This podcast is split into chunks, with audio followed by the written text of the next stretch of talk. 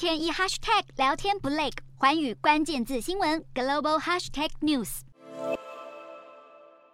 被穿着防护衣的警察大阵仗围绕，这名男子身上穿着印有 “Made in China” 无敌字样的衣服，狼狈被逮捕的模样，成为南韩舆论的焦点。根据报道，这名四十一岁的中国男子在抵达仁川机场后，虽然新冠检测呈现阳性，但他却不乖乖遵守规定待在隔离饭店。而是直接落跑，甚至还被监视器拍到出现在超市。阳性却不配合隔离的行径，不止让南韩民众愤怒，由于该名男子还身穿“中国无敌”的字样，让中国网友也直呼丢脸。目前，南韩当局也表示将会严惩这名中国游客。南韩在这个时期对中国的入境者会这么敏感，不是没有原因。南韩防疫对策本部六日公布，单日入境的阳性游客中，超过八十帕的病例来自中国。不过，另一方面，这一周的中国游客入境数比上一周减少了十五趴。目前仍然难以确定是否是因为中国游客入境受到诸多限制，才让中国客前往南韩的意愿下滑，